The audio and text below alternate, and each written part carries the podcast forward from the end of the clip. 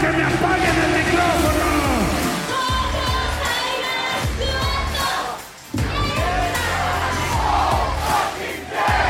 Oh, it's true. It's there true. Póngase verde, porque sin pariente no hay ambiente.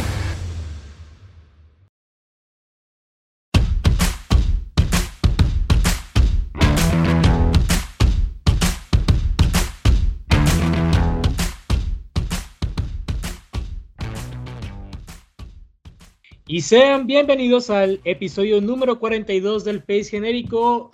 Nos presentamos, estamos aquí Sebastián Palma Ramírez. Hola Sebastián. Hola. Tabú, ¿cómo estás? Hola. Y por supuesto Juan Francisco Salazar. El día de hoy tenemos muchísima información, un poco decepcionados porque estamos grabando después del anuncio que dio Seiko Clown y realmente pues sí nos mantuvo muy pendientes, ¿no? De su directo. Mala. ¿Qué opina? Desperdicio de tiempo. Ay, Diosito santo. Sí, perdimos un rato el tiempo, estábamos checando a ver qué es lo que estaba diciendo, pero también él no, no dejaba de decir que tenía algo muy importante, muy, muy importante, ¿no? ¿Qué decir? Al final fue, se trató de una línea de ropa y... La verdad, si hubiera dicho que dejaba AAA, ¿cómo, cómo reaccionarían ante la noticia? Sinceramente. Algo sorprendidos porque no es lo que te esperas como tal que pase. El, que el estandarte se salga verga. Sí, es como si Atlantis dejara el consejo, pues de repente. Cállate, güey, ni lombo. Pero, a ver, en este caso, o sea, analizándolo, nosotros estábamos esperando que simplemente se fuera, porque hace poco también se había ido un estandarte de esta generación, como lo fue la Mamba. ¿Ustedes Mi amor. realmente sí estaban... Ah, es- pues estandartes de los exóticos en AAA siempre fue. Pinela, güey. Ajá, y también se fue. Exactamente. Pero vas que decir Mamba, pues yo diría que Pimpi. Es que si te estás dando cuenta, o si, no, lo- si lo analizamos bien, por, por así decirlo, siempre nos tenían acostumbrado con tres clases de estandartes. El estandarte de la división femenina, el estandarte de los exóticos y por supuesto el estandarte masculino. Ah, antes era Pimpinela, era La Parca y por supuesto Fabi Apache. Ahora siento que eso ha cambiado un poco. A mi punto de vista o a mi criterio personal, siento que los estandartes de esta generación es obviamente Psycho Clown. Eh, para mí era la Bamba por el lado de los exóticos y todavía sigo creyendo, pero por las historias que armaron, Lady Shani como la división femenina. Tiempo que fue Fabio Apache. Mande. Guía que sería Fabio Apache, después Sexy Star, luego Shani. De hecho, siento que en esta generación sería Lady Chani y luego sería este la tóxica. Este, ¿La Hiedra? La tres. Hiedra, sí, exactamente. La Hiedra. Sería la segunda para mí. O sea, por el bando de los rudos, ¿no? Lo mismo me sucede, pues. O sea, sí, sí, es muy buen punto de, de vista. Pero bueno, al, re- al final resultó que Saiko sigue en AAA. para, para mucha gente muy bien. Tú sabes que básicamente Seiko Clown, como ya se dijo, es el máximo estandarte y sobre todo el hombre que genera una gran venta en taquillas. Y por supuesto es una mala noticia para todas las viudas que estaban esperando que se saliera de su zona de confort, porque bien dicen que pues el motivo por el cual Psycho tiene un gran una gran proyección, un gran prestigio, o grandes privilegios es debido a que está en casa de los de los Dorian, de los Anton- de los Peña. Sí, Pero- los Dorian es uno, ¿eh? Nomás.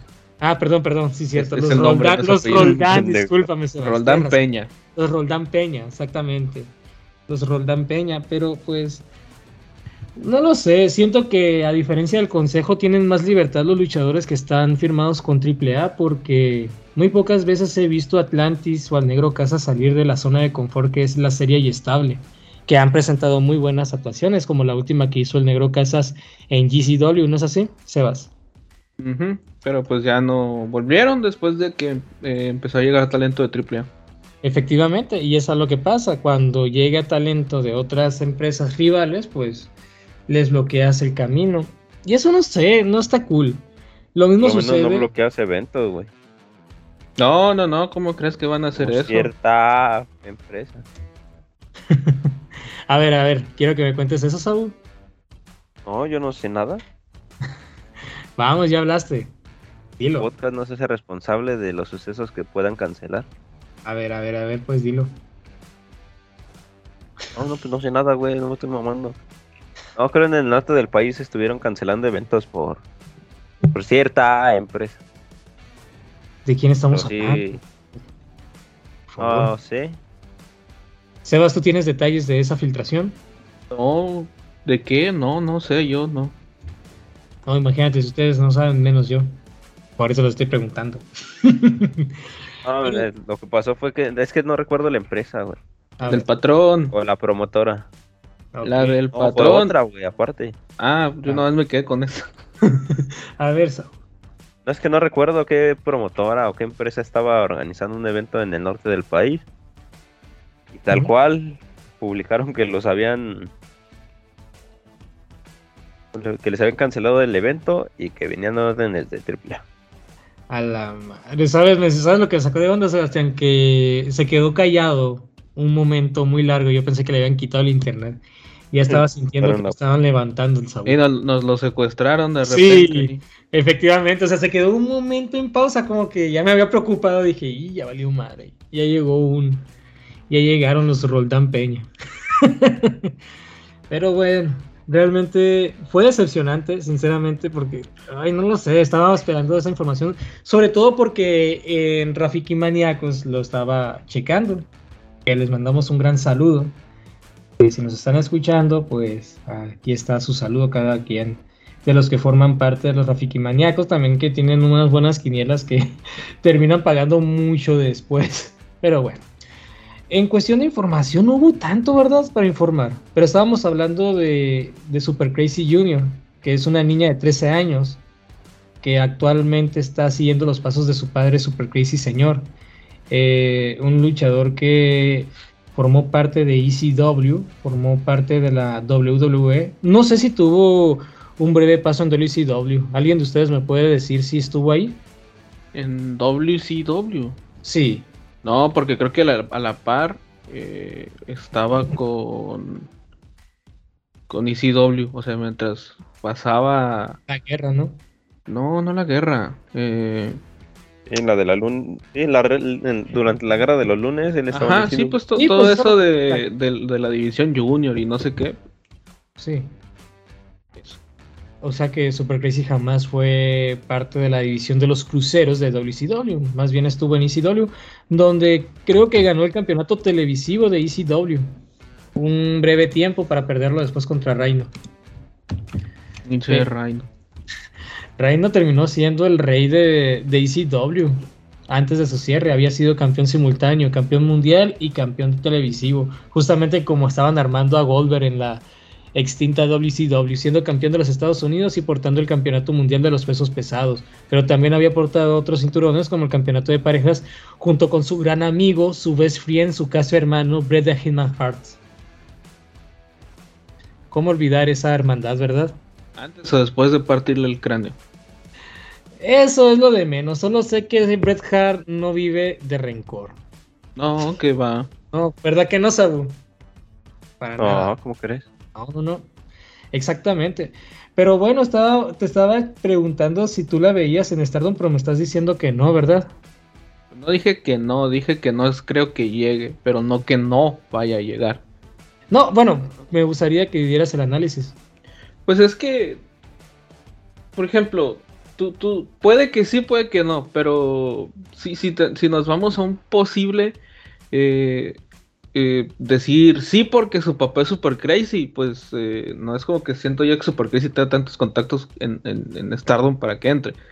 Eh, ¿Puede entrar? Sí, pues sí, o sea, el, el, dojo creo que es, este, es, es- no es tan de difícil acceso como en la mayoría de los casos en, en el puroreso en general. O sea, si tú te presentas, creo que se te da una oportunidad, ¿no? Y como todos, o la mayoría, se, se inicia desde abajo, ¿no? Eh, que es algo muy, muy, muy, este, muy, muy bueno, ¿no? Toda esta disciplina que se les enseña dentro, dentro de los doyos.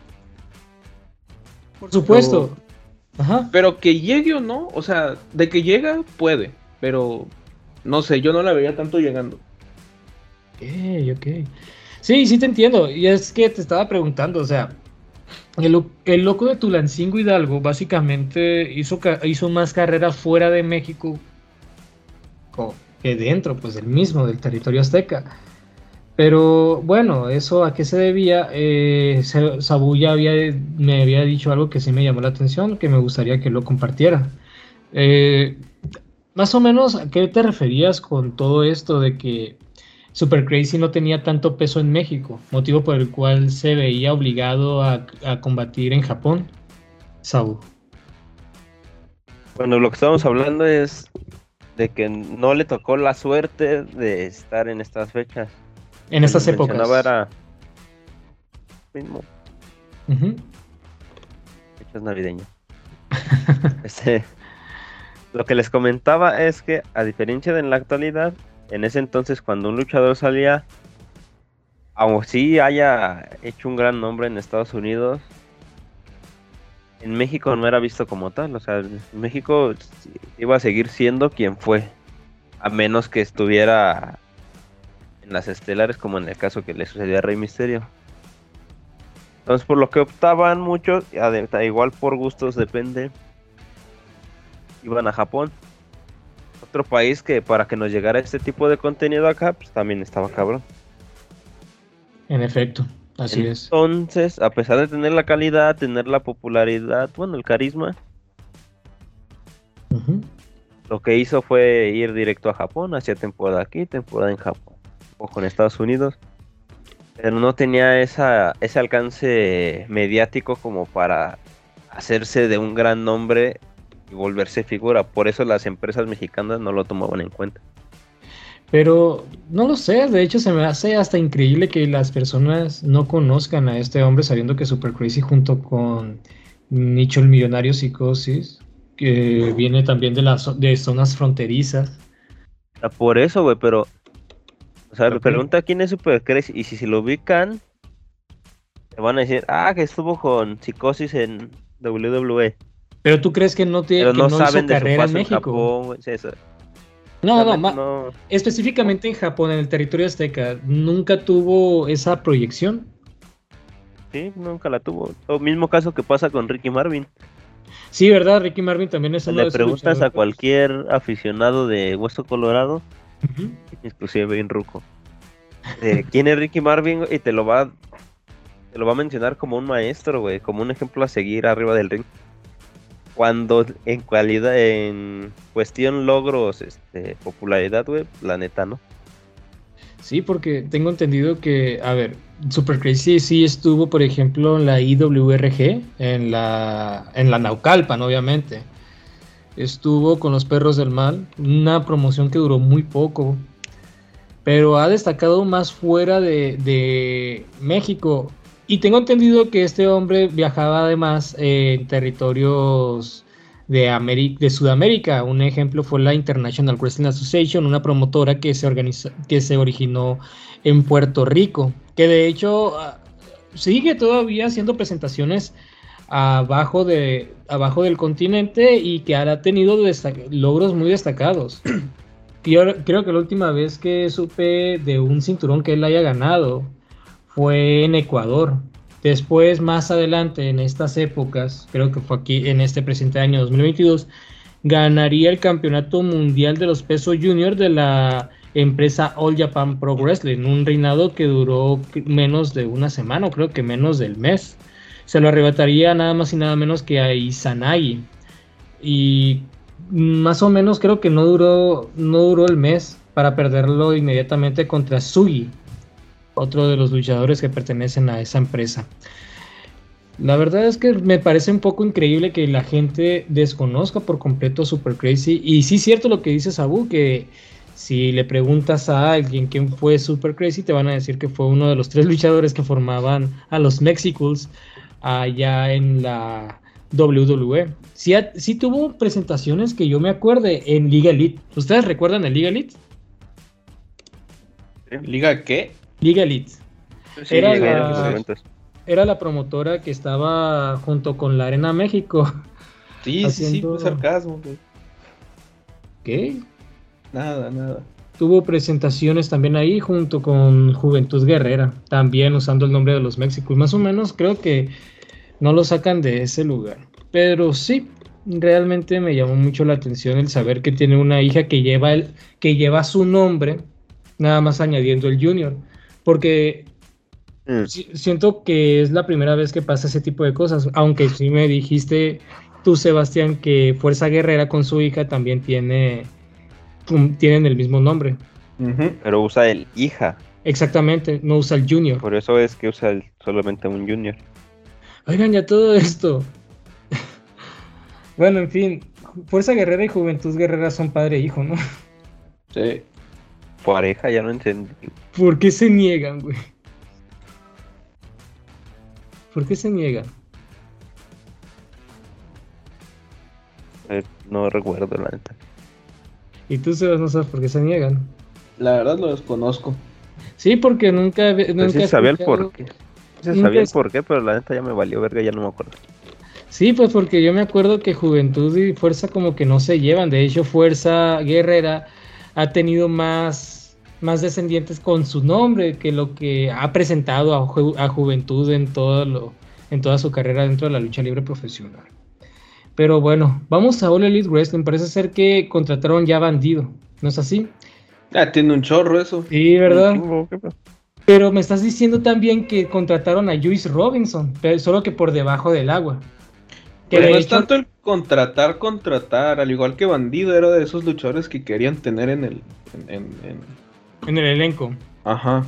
que lo presentaron justamente en Rampage el día de ayer para retar a nada más y nada menos que a Samoa Joe por no sé cuál de los dos cinturones, porque realmente no sé cuál es el cinturón que ahorita preocupa a All Elite Wrestling defender más. Ninguno. Pues quién sabe. Solamente les puedo decir que el tres veces campeón de los Estados Unidos de peso pesado, versión IWGP, va a estar retando al, a Samoa Joe, campeón simultáneo actualmente. Y que realmente mm, me acabo de me acabo de dar cuenta ahorita que estábamos por grabar. Es lo que me molesta un poco de lo que está sucediendo dentro de de All Elite Wrestling que simplemente no están no les están dando la importancia. ¿Saben de qué me acordé? Eh, no sé si se acuerden, pero Keiji Muto hizo una aparición especial en All Elite Wrestling y eso era parte de, la gi- de su gira de, de retiro. No, fue nada más invitar a Sting, no, ni siquiera fue gira. No, Porque no- eh, Sí, luchó. sí, de hecho, güey, porque no, No, luchó. luchó. En un bueno Rampage, ¿verdad? Sí. ¿Por qué lo hicieron en un Rampage? Pudiéndolo hacer en un Dynamite. Para que con las filtraciones la gente te interesara por verlo. ¿Qué? ¿A quién dijo eso? Bueno, pues sí. Lo peor del caso fue que cuando entra Keiji Muto no- Está bien, no se merecen tampoco tener unas estrellas para como los reciben. Es a lo que voy. La semana pasada yo hice un análisis, un análisis que a mucha gente le molestó. Déjenme decirles que al menos en mi Twitter otra vez me llegaron mensajes. Cuando les dije que cubría un nicho de gente resentida, la gente se me fue encima en los DM. Y me decían que All Elite Wrestling era para de gente, de gente conocedora para gente conocedora. Es cierto, ni sabían quién carajos es Keiji A lo que voy es a lo siguiente, que Juice Robinson los están, que tanto a Juice Robinson como a Keiji Muto los han estado tratando muy, muy por debajo del agua. Como tú dices, es de los luchadores que tanto quiere All Elite Wrestling, está bien. Pero preséntalos bien, preséntalos No, ¿sabes qué, güey? No, y otra cosa. Cuando presentaron a Bandido finalmente firmado con All Elite Wrestling, en lugar de presentarlo en un Dynamite como sucedió con su lucha contra Chris Jericho por el campeonato mundial de Ring of Honor, lo presentaron en un Rampage, ya finalmente firmado. ¿Cuál fue la respuesta del público? Muy, muy, muy, muy baja. Y estamos hablando de que Rampage se transmite después de Dynamite. Yo estoy de acuerdo hasta Se ese graba, punto. no transmite. Perdón, se graba, se graba, perdón. Se graba después de Dynamite. ¿Por qué, las, por qué las fi- los fichajes que sí pueden tener un, un gran peso para tu compañía, los metes en ese tipo de programas sabiendo que tus ratings no superan las, ni siquiera supera el medio millón de vistas? Porque si Dynamite se esfuerza por llegar al millón, Rampage se esfuerza porque la gente los vea. Sinceramente, y el tener a grandes íconos que, están, que la están rompiendo en otras partes del territorio, ya sea Japón, México o Estados Unidos, los están relegando muy, muy, muy gacho, a tal punto que realmente te quedas preguntando por qué Lance Archer sigue en All Elite Wrestling cuando le estaba yendo muy aceptable en Japón. Sea, porque le, Mm. le estaba, al principio le estaba yendo bien, güey, pero ya lo relegaron. Mm, Pues sí, Pasó- porque ya a mismo, todos los güey. ex WWE. Esto te iba a decir. Pasó lo mismo que con todo. Subieron, güey. Inflaron. Cuando llegó más elenco, más llamativo, a chingar a su madre. Más para atrás. Efectivamente, Sabu, efectivamente. Era lo- Continúa. Era lo que les iba a comentar, como. No sé si recuerdan, pues yo desde hace un buen rato estaba chingue, chingue, chingue. Que cuando chingados iban a contratar a Arfox. Oh, sí, sí me acuerdo. Después de de- la desaparición de Volve, hasta Leon Ruff, güey, su compañero en ese entonces, de cuando se extinguió Volve, fue contratado, güey. Este cabrón es un veterano, güey, de las independientes y lo traían para allá y para acá. Igual, güey, rellenando nada más. Entonces, ahorita lo que hicieron es, desde mediados de año, tuvo pequeñas apariciones, güey, pero así, nomás. Y en Pareció, Elevation, y ni por ahí. siquiera era en Rampage. Del que lo ven, eh, lo pasan por YouTube, güey, y como quiera nadie lo ve. Y es de las Yo cosas decía, más güey. decepcionantes, ¿eh? Yo decía, cabrón, pues, ¿quién es este Ah, güey? aviones. bien lo puedes usar en la escena midcard, güey. O para impulsar a alguien más, o sea, usa lo de Jover, pero bien. ¿No? Pues Aprovecha de ese nombre, güey, de que la gente en Estados Unidos, la gente de los independientes lo conoce. Yo lo empecé a ver, de hecho yo me enteré, güey, porque me salió una publicación y dije, ah, chinga, ¿qué pedo? Y reviso y ya llevaba varias, güey. Ya llevaba como dos meses ahí. En serio. Verga, ¿por qué nadie lo menciona? Porque nadie sabía, güey, que estaba ahí. Ahorita oficialmente, ya lo hacen oficialmente, Y ya dicen que es la la cara anuncian con bombos y platillos, con su vez al Elite. Lleva una racha como de cinco derrotas seguidas, güey.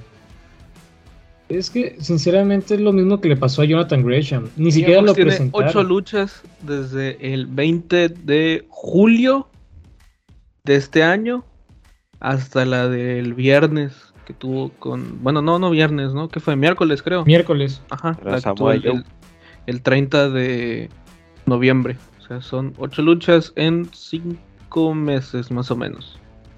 Pues es que lo mismo le pasa a todo el mundo. ¿Se acuerdan cuando Matt Hardy ya que desesperadamente Ah, estuvo pero es fácil, o comunicando sea, a Jeff Hardy? De- dejan de ser el juguete nuevo, pues. Es que ¿Qué, ese qué es le pasó a Private. Party, güey? Esos vatos pintaban muy bien, ¿eh? O sea, yo sinceramente sí los veía para que formaran algo bueno dentro de la división de parejas. Porque O sea, hasta para eso se estaba con- construyendo, ¿que no? Así es. Nos unieron a Matt Hardy y ¡pum! No, fíjate, Eh. incluso cuando los unieron a Matt Hardy se veía que tenían ciertas cosas por hacer. O que tenían alguna idea leve de a dónde los querían llevar porque Hardy es- estaba haciendo, a mi parecer, buen papel de manager. Porque a estos vatos todavía les falta incluso un poco en el Pero a mi micro. parecer, Matt los, Sí. los estancó, güey. Sí, o sea, a partir de ahí... Como a también, todo lo que toca, güey. sí. Y Ya que van justamente. fuera de la empresa. Ajá. Angélico, olvidado, güey. Muy relegado. Butcher and Blade prefirieron irse a otra facción. The Dark Order, siendo la facción que más amaba el público, los terminaron bajando y ya se les acaba Pero de Matt Hardy no estuvo con la Dark Order, güey. No, no, no, no. Estoy No, hablando pero de, era la rivalidad, güey. O sea, de relegados. Bueno, estoy hablando de oh, relegados. valió ver.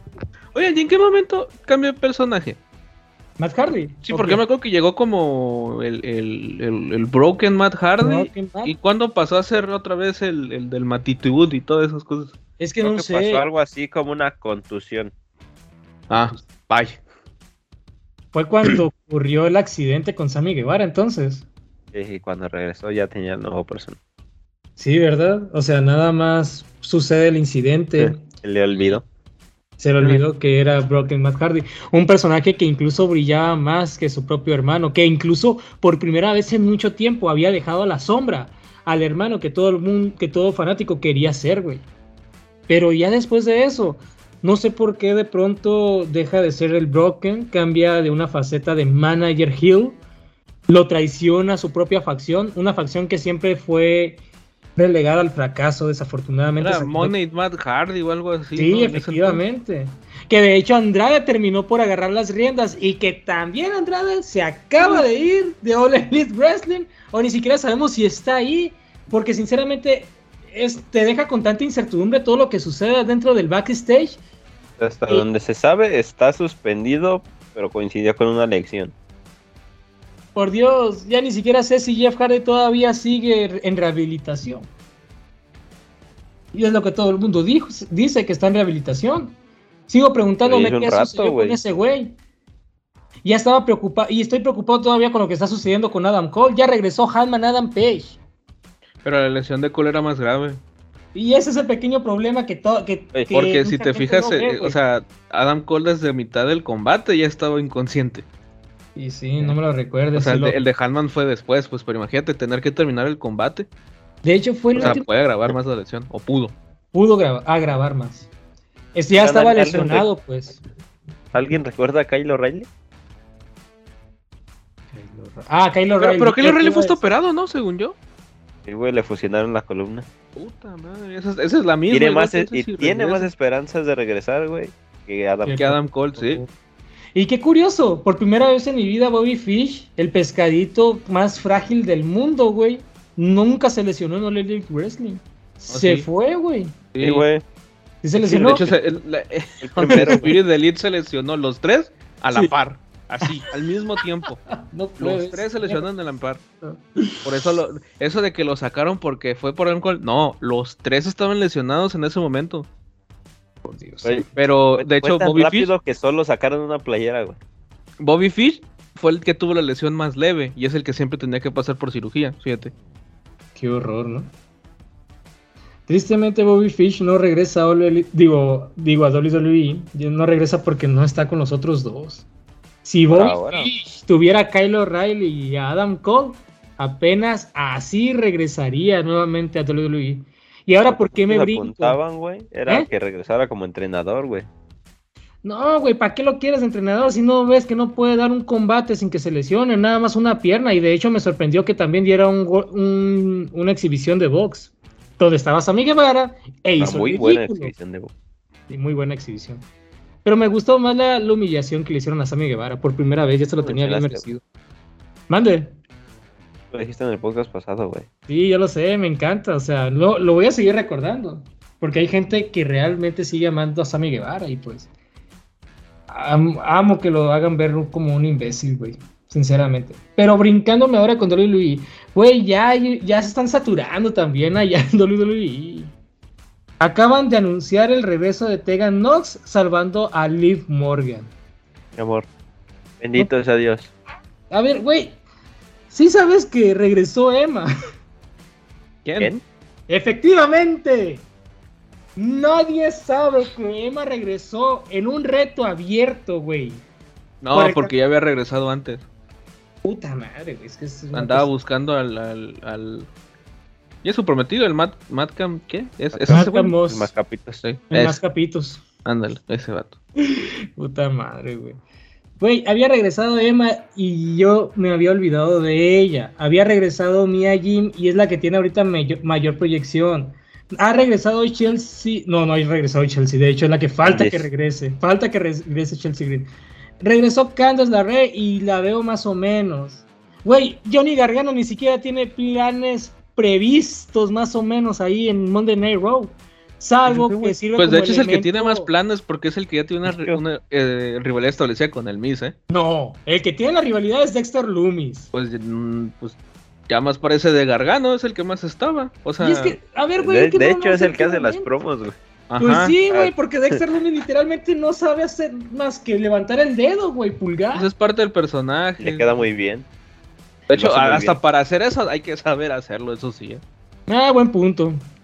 O sea, no es por defensa de Dexter Loomis, pues, pero incluso para eso necesitas cierto carisma para que, o sea, sin decir una palabra a la gente le guste. Porque si lo haces, Pero siento eh, que pu- más puede, puede ser el caso, por ejemplo, ¿cómo se llama este vato? El, el- el El- nuevo Brock Lesnar. Eh, Braun Baker. Parker Vanderbilt. Men- ese, ese ¿Quién? Parker no sé qué. Ah, Parker Que Que no decía nada, pues. Sí, y era parte de su personaje, pero Ah, Harlan. eh, nunca, ajá. Sí, el, ese vato. Nunca pudo conectar con la gente pese a eso. Pero a ver, es que no tiene nada que ver, seamos sinceros, ¿sabes qué es lo que llama la atención de Dexter Loomis? Al menos yo te puedo decir, porque yo, o sea, es de los personajes que sí me gusta ver, pero que a veces me da flojera. Dexter Loomis lo que tiene es un cuerpo que impone, en primer lugar. Tiene un rostro que está muy fuera de lo común. Si te das cuenta, si analizamos muy bien las facciones, el bigote, los ojos de color gris, la, eh, ¿cómo se llama? La estructura ósea del rostro que lo hace ver intimidante. Seamos sinceros, lo hace ver intimidante. Pero el verlo callado todo el tiempo, con complejos de sociopatía, lo hace ver como alguien bastante que no le queda en el personaje, o no lo sé. Al menos a mí ¿Cómo no? Que nunca lo he visto entiendo. tampoco en TNA. Entiendo como Samuel Show. Incluso tu- tuvo un segmento donde se besó con no sé quién chingados, güey. En TNA tuvo el mismo personaje y también funcionó, ¿eh? Lo Sí más que tuvo sí hablaba. personaje. Nah, no mames. Sí, pues tuvo hasta rivalidad con Mr. Anderson. ¿En serio. Sí, No, no, no lo que era acosador de Christy Heyman, creo que es. Ajá. Ella. Christy Hemme, sí, era una ex luchadora de WWE. Que era entrevistadora en backstage en... TNA, sí. De hecho, fue de las pocas que llegaron a durar casi un gran, un largo tiempo junto a otras otros elementos ahí de TNA. No sabía eso, fíjate. O sea que Samuel Show y Dexter Loomis vienen siendo el personaje que él mismo ha estado puliendo durante, toda durante su carrera. como 10 años. Sí. Efectivamente, vaya, no sabía eso. Y realmente a ustedes sí les llama la atención lo que hace Dexter Loomis. Por ejemplo, ahorita que posiblemente ya acabó su rivalidad porque ya consiguió un contrato para Monday Night Raw. No ¿Qué sé, todavía el? Miz puede decir que lo corran y extender más la rivalidad. Pero sinceramente, después del Miss que sigue, No sé. Sabu. Efectivamente. Para, para Dexter, ¿qué le veo después? Sí. Muchas cosas. o sea, A ver, como que.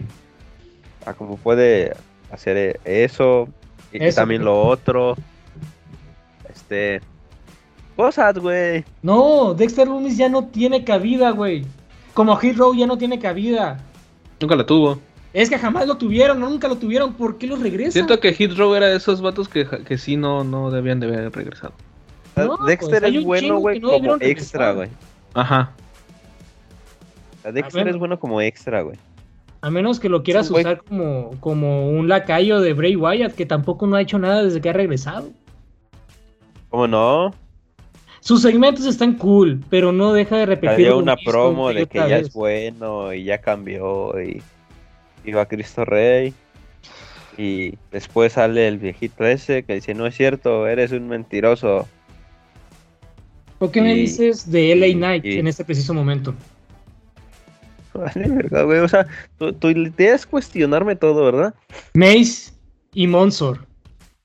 Ah, esos güeyes sí son la mamada. El legado del fantasma que acaban de perder el mundial. Santos Escobar perdió ante un americano. Qué curioso que en Estados Unidos el mundial sea para. Ay, no mames, Ricochet. Pero O sea, ganó alguien de todavía-. Todavía sabiendo que Ricochet literalmente viene de perder contra Gunter y luego todavía recibe otra oportunidad por el cinturón intercontinental. Y luego vimos, luego vemos esta, este clase de mundial entre comillas, donde al, fi- al final resulta ser, irónicamente, México contra Estados Unidos, como si se tratara de una final de la CONCACAF, para que ganara Estados Unidos.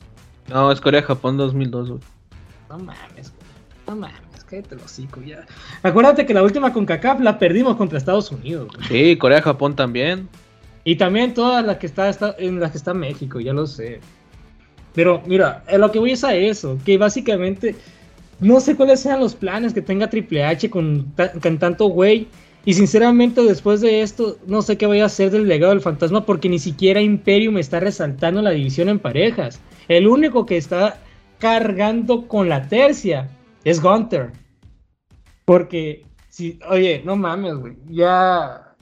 Kaiser y el. Ay, no. Kaiser, güey. Kaiser, Kaiser. le voy a decir, me vale madre. güey. Y Giovanni Y Vince. Giovanni Di- Vin- Vinci. Giovanni Vinci. No la, están, no la están haciendo la división en parejas, güey. No la están haciendo. Gunter sí, pero. Ni siquiera lo están, les están poniendo. Pues por lo mismo, güey, ya los vienen perdiendo desde hace rato. O sea, la última vez que, que los Pero a ver, ¿cómo pasamos a hablar de la sobresaturación? pareja. Espérate, ¿cómo pasamos a hablar de la sobresaturación del chat a, a Imperium que no tiene nada que ver porque estos vatos nunca los corrieron? ¿Cómo que nunca los corrieron? ¿Qué tiene que ver con que los corran? Básicamente los disolvieron. Porque empezaste a hablar. pero los disolvieron, güey. No, espérate, empezaste a hablar nomás de cómo. eh, cómo empezaron a contratar y de, pero no es, y pues de repente cómo de- del manejo de personas que estaban entre comillas establecidos y además no es lo mismo a que te disuelvan a que te a que te corran El problema no es ese, el problema es que los vuelvan a recontratar sin un plan, güey. Porque no veo planes en muchos de los que regresaron. O sea, el punto aquí es que por más que regresen o facciones que vuelvan a reestructurar tercias o todo lo que tú quieras, no hay un plan, una organización, no hay algo que realmente se esté trabajando en este preciso momento. O no sé cómo lo estés viendo tú. Pero sinceramente, no estoy viendo yo un trabajo de largo plazo. Todo lo estoy viendo de corto plazo, de hecho. Mm, a ver, tengo entendido que Gunter actualmente es el rival a vencer en SmackDown porque justamente el jefe tribal, quien tiene los cinturones máximo, no se presenta. Que de hecho, en este preciso momento, la rivalidad por los cinturones se está realizando junto con un elemento de Monday Night Raw, que en este caso sería Kevin Owens, si mal no lo, si mal no lo recuerdo. Yo en SmackDown, cada que lo estoy viendo, no noto una. Un- No noto rivalidades, no noto combates que sean del, de la atención del público. Estoy viendo nada más el trabajo de unos cuantos. En el caso del, de Ricochet, que lo, han estado construyendo. En el caso de Gunter, que es el rival a vencer. Pero de ellos dos ya no sé quién más está en SmackDown. Que tú digas, él podría tener una oportunidad. Porque Ronda Rousey nada más está enfocada, está empeñada en, en hacer sufrir a Liv Morgan. ¿Y qué pasó con todos los elementos, con todas las elementos em- femeninas? Ahora entiendes el punto. esta vez Ah. te- eso te nada te costaba seguir con ese tema te fuiste por otra tangente tú de repente Sí, lo sé, pero sí entendiste el punto o realmente sí me fui bien de largo, la neta. La neta anteriormente sí te ha sido bien de largo empezaste Sí, a meter cosas que no razón. tienen nada que ver Sí, tienes razón, tienes razón. Una disculpa. Pero bueno, la verdad es que siento que no, güey. Es una gran saturación. En ese preciso momento, como lo escribí en Twitter. El, la- el wrestling norteamericano ahorita está condenado al fracaso. Tony Khan no sabe qué hacer con sus estrellas. Triple H está contratando a lo tonto. Y justamente se debe al. ¿Cómo se llama? A- al monopolio que está queriendo construir Triple H. Ya que una de las cosas que más le ha gustado a Triple H, por supuesto, es robarse a los talentos más fuertes de los territorios más fuertes y poder absorber a esas empresas, como lo que le sucedió a Evolve, ¿no es así? Entonces lo que quieres hablar es si está bien o mal las contrataciones. ¿Tú qué opinas? Eso te lo dejo a tu criterio. Digo que... mm, Es que sí es un arma de doble filo. Hasta ahorita no tengo quejas. Muchas. Porque si hay gente que, como tú bien dices, güey, pues ya, ya tenía construido y lo trata de reventar, pues es un pedo. Pero igual tienes que tomar en cuenta que tienen que tanto retomar el concepto para un nuevo público, como en el caso de Dexter. En NXT te lo presentas y la gente ya sabe quién es, qué hace. Y saben que no ocupa una historia, güey. Ese güey nomás ocupa estar ahí, güey, chingando a alguien. Ok. Ya. ¿Y tú, Sebas? Con, espérate, con toda la ola de contrataciones, güey, también creo que la está cagando, güey. Tú bien mencionas a Imperium, bien ahí. Mencionas a, a Dexter, ok. Tienes a, a Gargano, pues era de esperarse, güey, porque es una carta fuerte, la quieras o no, güey. Ok. En- ahora ya tenemos al Team Kick completo. Dakota, Candice y Tegan. De hecho. Bueno, ¿y tú, Sebas, tú qué opinas? Sobre la, lo que se está haciendo, pues, del, del, lo que está haciendo Triple H. sobre la saturación, sobre lo que podría ser. Nah, para, para los dos, tanto para eh, Tony Khan como para Triple H, eh, están sobresaturando un, un roster que por sí ya era eh, amplio.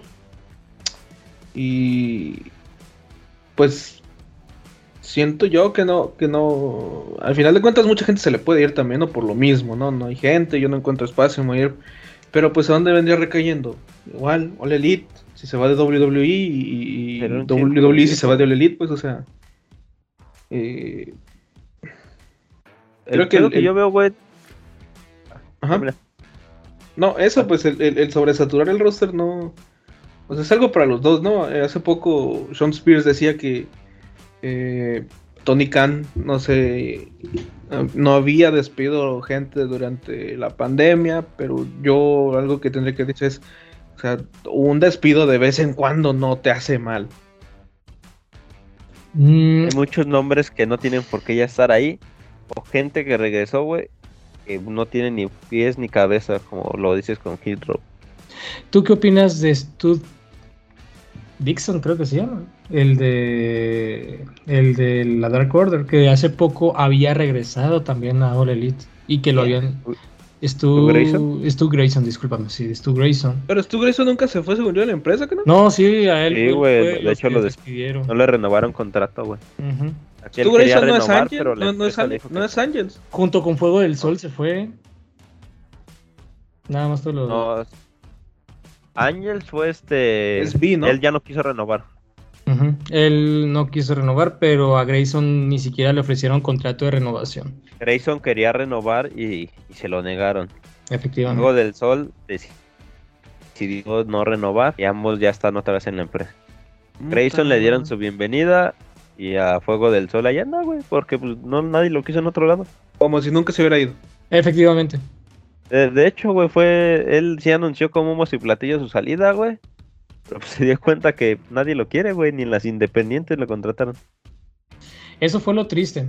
Y es que todavía hay empresas independientes que no han logrado no han logrado superar lo- los estragos que dejó la pandemia. Por ejemplo, Pro Wrestling Guerrilla apenas está haciendo está haciendo shows. Hace poco ya han estado anunciando a los participantes de la batalla de Los Toma, Ángeles. toma en cuenta que PWG nunca era frecuente con sus espectáculos, ¿eh? También tenemos el caso de ZC, de CZW, que Ese siguió haciendo espectáculos durante la pandemia. Ya no sé ni siquiera si sigan activos. Ha habido mucho, ha habido muchos problemas y en cuestión de espectáculo o promoción o cómo se llama, eventos de lucha libre, creo que la mayoría son en recintos bastante chiquitos. Que quieras o no, pues casi siempre te gana la vanidad y siento que estos luchadores pensaron que saliendo de All Elite Wrestling les iban a llover un montón de ofertas, pues no sucedió. O sea, que fue mejor fue el Angels. No está con Impact, creo que está ahorita. Sí, efectivamente, más o menos.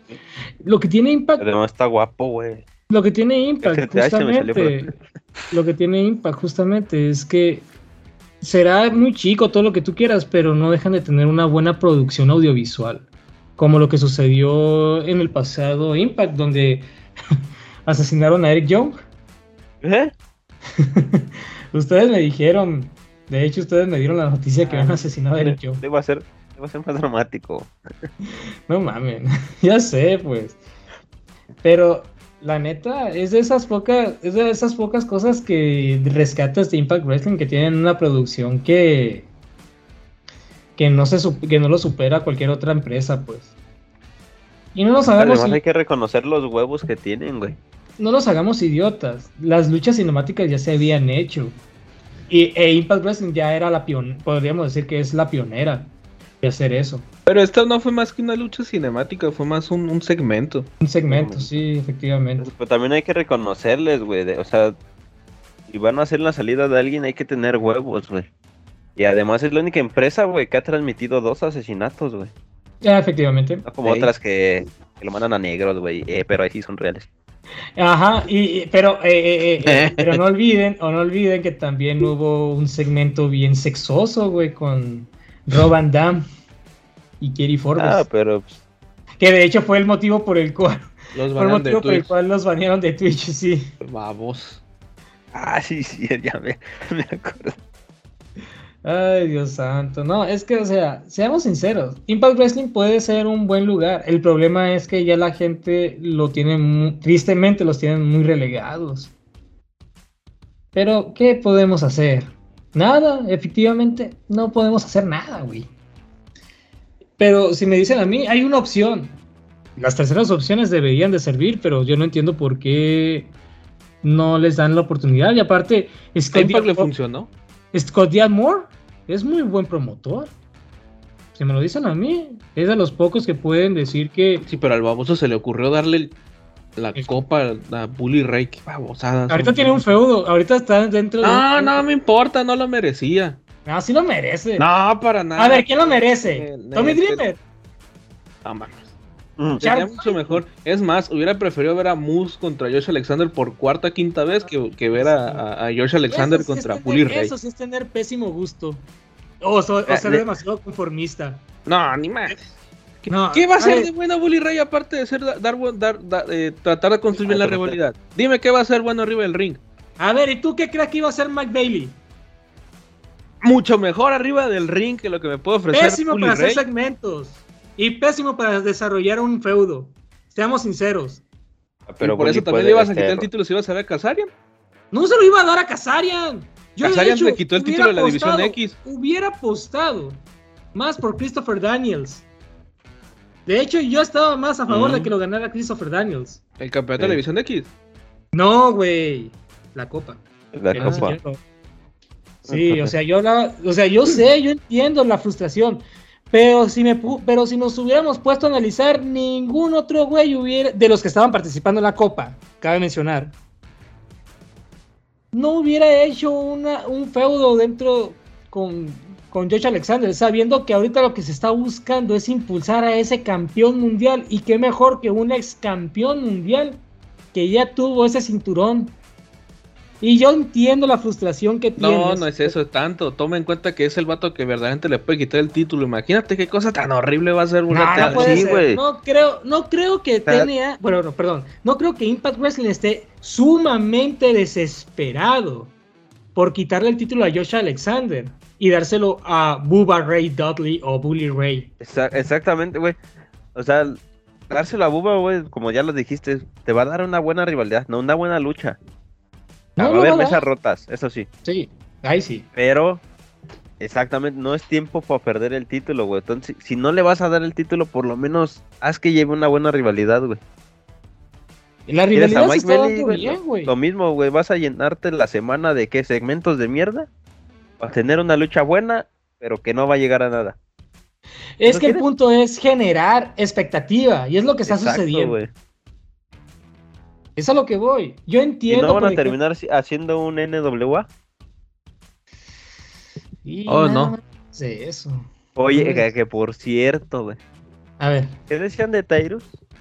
Que no tenía carisma, que era malo en el ring. ustedes, ustedes. Espera, espera, espera. Que no, como campeón no servía, que ocupaban a alguien de renombre para Sí. darle visión a la empresa, que el, el mundo los conociera de nuevo. Pues adivinen que, ¿Qué pasó? pues qué te parecería que el título de NWA estuviera en Estados Unidos, en Fox News, en, pro- en horario estelar, güey, a primera plana. Yo vi esa entrevista. Pero lo vi en pues el pinche no sale de ahí, güey. Por eso, Ah, güey. no. El vato, Pero, o sea- el vato aparece mucho en Fox, en Fox, güey. Sí, sí, sí, sí. Pero era a lo que me refería, güey. O sea, o sea, nos cerró el hocico. Uno, uno peleando por el wrestling. Y resulta que el güey al que le dieron el título, pues sí, güey, lo enseña cada vez que puede en televisión nacional. Y es a lo que estelar. voy.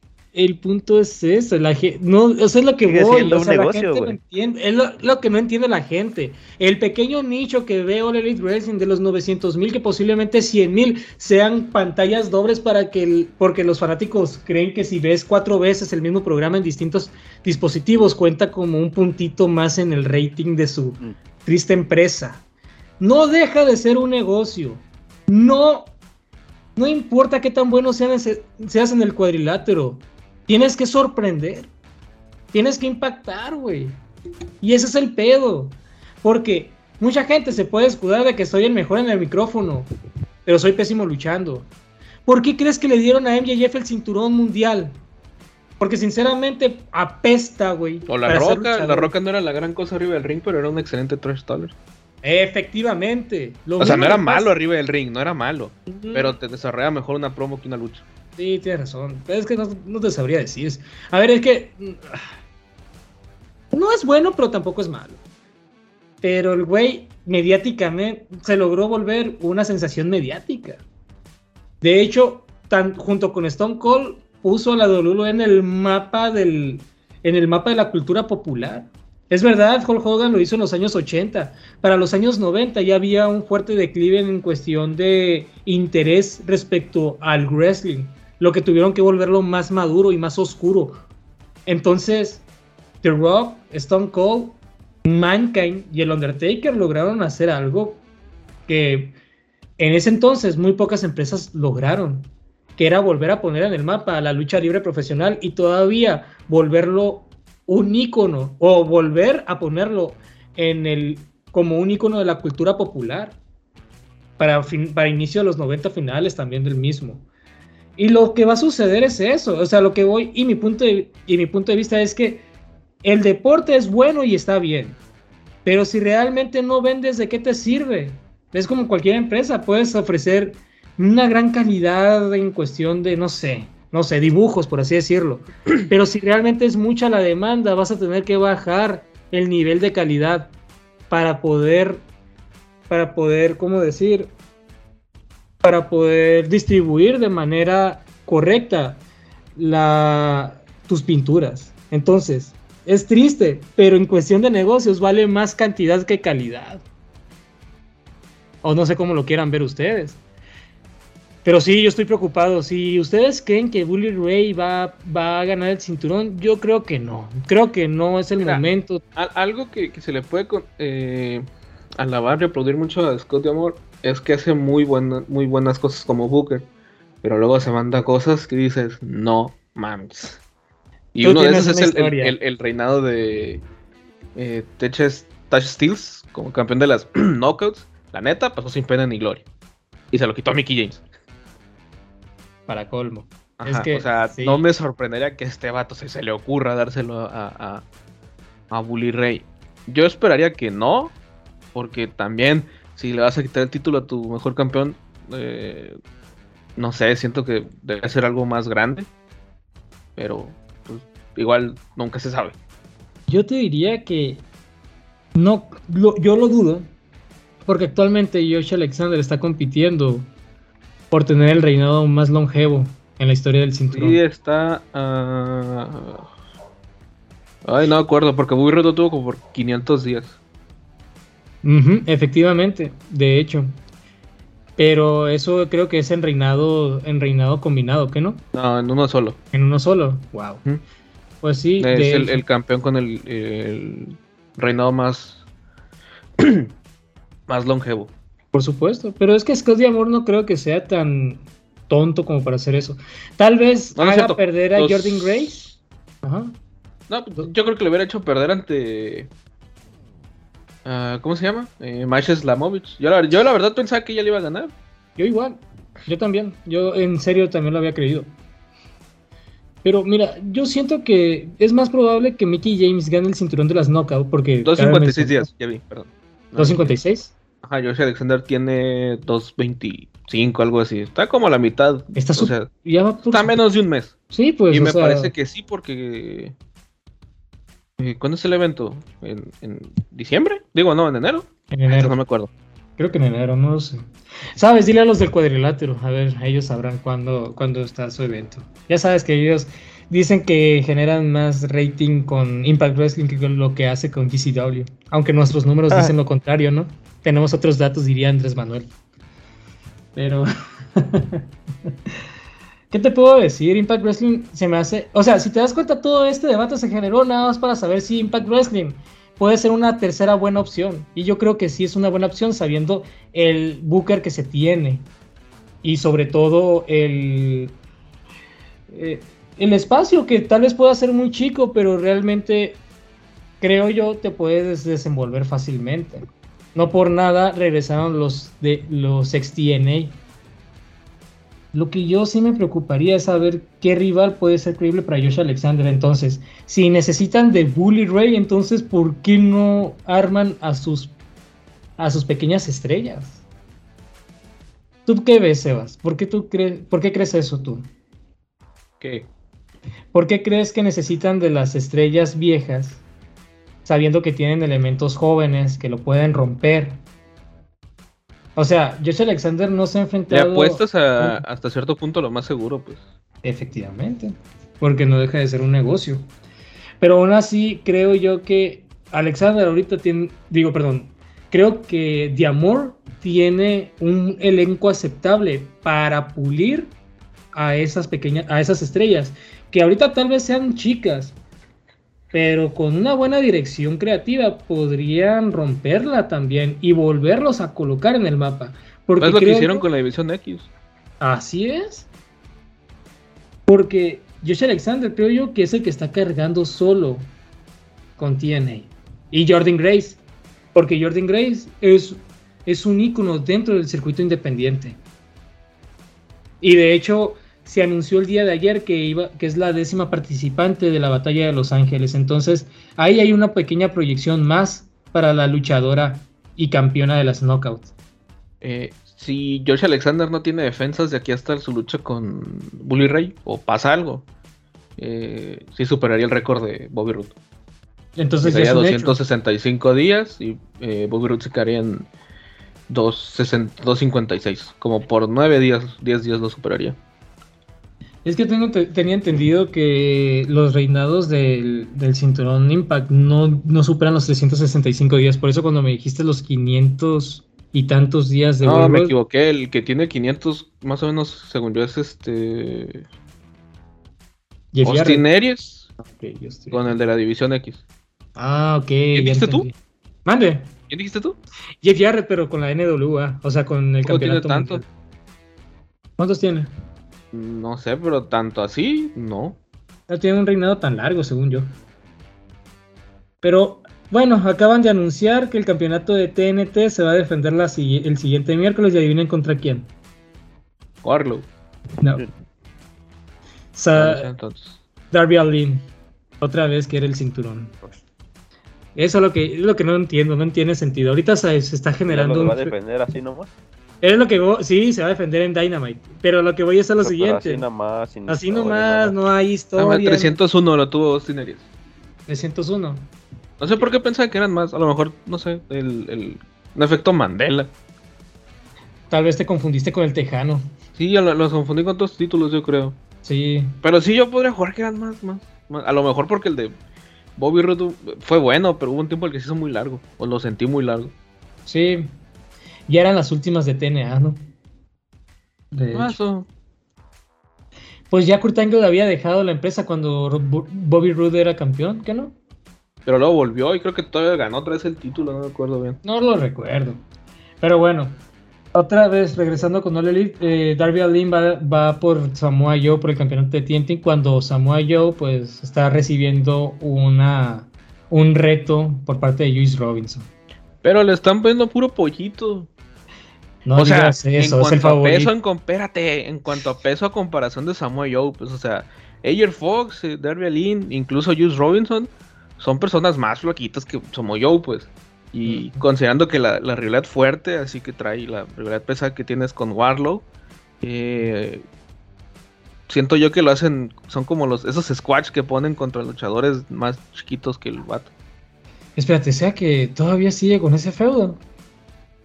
No creo que lo corten nomás porque ya le quitó el título. Lo más posible es que lo traten de alargar. Ay, Además, no. Warlock creo que dijo, que dijo que todavía lo quiere el título. Ay, es pésimo. De hecho, nunca defendió el cinturón. Y cada que lo defendía, me acuerdo, no me acuerdo de otro rival que no sea Jay Little. O sea, tan desgraciado estaba ese reinado, güey, de Warlock, que no recuerdo otro rival digno de ese cintur de su reinado como campeón de TNT, güey. Mm, ¿Ustedes recuerdan alguna otra defensa de Warlock? Warlow, no. Sebas. No. ¿No? Tratando de acordarme. Efectivamente, no. De, de hecho es que Warlow, Warlow era una buena apuesta cuando se separó de MJF y quería hacerse de su nombre, ¿no? Pero cuando gana el cinturón, pues se dieron cuenta que no sabían qué hacer con el cinturón ni con él. Y era como que, "Ay, ¿qué hacemos? ¿Qué hacemos? No lo sé, no lo sé. Ah, pues Jay Lira le está formando una tercia, hay que, hay que arruinarlo. Y eso fue lo que sucedió. Que de hecho me admiro mucho a Jay Lira de hacer el ridículo, cosa que Jonathan Gresham no lo hizo. Solo digo que, mira, Jay Lira era un pilar importante en Ring of Honor. No, sí tuvo varias defensas, ¿eh? ¿Eh? Tuvo varias defensas, Warlow. ¿Contra quiénes? A ver.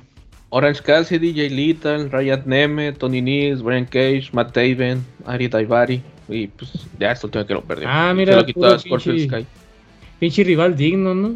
Pues de ahí de los que entre que podrías destacar es Matt Taven y Jay Lethal, pero Brian Cage, eh, fuerza y tonelaje, pero Araya Daivari, Tony Nese, e incluso Ryan Nemeth, que es el hermano de Dove Ziggler. Son luchas que apenas duraron un poquito más de un minuto. Hasta Jet Girl está dando un mejor reinado, la verdad. Ah, esa es otra. Ella sí, es que vamos a Tiene sinceros. presencia, tiene presencia. Es lo que te iba a decir, tiene presencia, o sea, Jet Kergel es muy buena haciendo lo que hace y seamos sinceros, este su reina, su estilo de lucha será muy Pues es como Goldberg, presencia, pero arriba del ring no es mucho.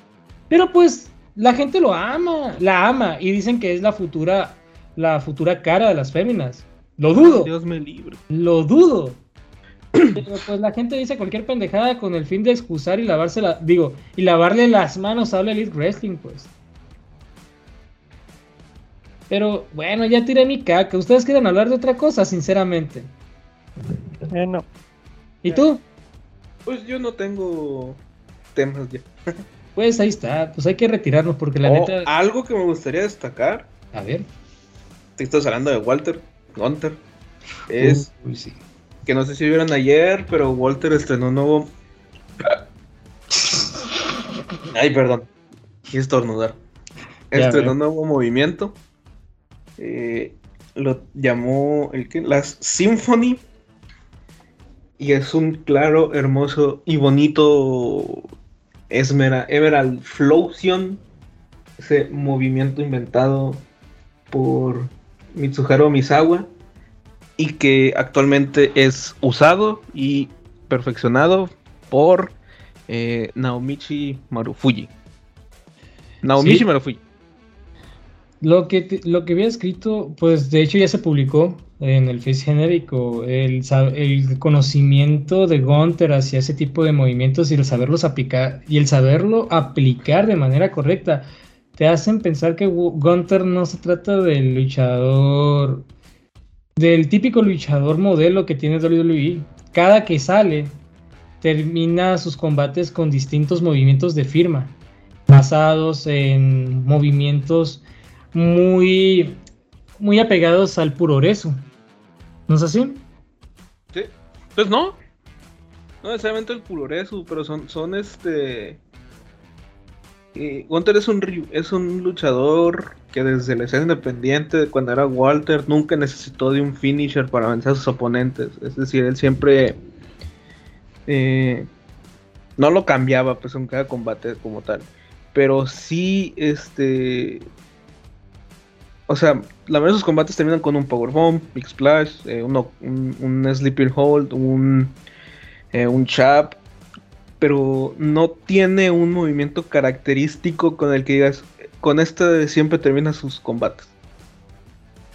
Y eso es lo que destaca de Gunther. O sea, el saber que está en una plataforma que es para un público un poco más casual, mm, verlo ahí aplicando movimientos que podría ser considerado como fuera del, fuera del esquema tradicional de la WWE hace que sea realmente atractivo su presencia. El actual campeón intercontinental y posiblemente la cara de la, de la empresa de Smack, digo, de la marca SmackDown, es, pues, es realmente un hombre que no tiene, como tú lo dices, un, un remate ya bien definido. Y sinceramente, creo que es de los pocos proyectos que se está haciendo, que lo han estado ejecutando de manera correcta. Gunter es, por así decirlo, el hombre que, que fácilmente podría acabar con Brock Lesnar. ¿O cómo lo verías tú? Mm, no sé, ¿eh? porque, o sea, sí, físicamente puede que sí, pero en cuanto a construcción no me lo han construido lo suficientemente como para que eso pase. Realmente me llama la atención, pues sabiendo que Gunther se trata de un veterano dentro de Europa, sabiendo la edad que tiene, ¿no? Y ha enfrentado a grandes, y a, grandes exponentes de, de la lucha libre profesional. Solo recordemos a Tomohiro Ishii, uno de mis luchadores favoritos. Ha tenido también enfrentamientos contra luchadores que también pertenecen a la WWE, como el caso de Jordan Devlin, Ilya Dragunov, incluso A-Kid, que de hecho, ay, Dios, mi combate favorito sin duda fue la que tuvo contra Will Ospreay por el campeonato televisivo en Europa. No me acuerdo cómo se llamaba el cinturón, sinceramente. Ese es uno de mis favoritos. Pero tú le ves futuro a Gunter una vez que pierda el cinturón intercontinental. Habrá que ver. Ah, porque Porque- cabe mencionar que Carrion Cross ya, ya anunció un nuevo rival, pero el rival está lesionado. Y es Rey Misterio. Sí, TikTok. Sí. Entonces es como que, ¿qué sucederá con Gunter una vez que pierda el cinturón intercontinental? Yo digo que inmediatamente lo mueven a, a escena, a escena estelar, que lo impulse quizá Drew McIntyre. De hecho, es lo que estoy, es lo que quiero. Nah, va contra, va contra Braun Strowman, ¿cuál Drew McIntyre? Oh, yo sí quiero, yo quiero ver, la neta, una lucha que yo sí quisiera ver es, es contra Drew McIntyre, sinceramente. Ambos tienen el tonelaje, tienen la estatura, tienen un arsenal de movimientos bastante impredecibles.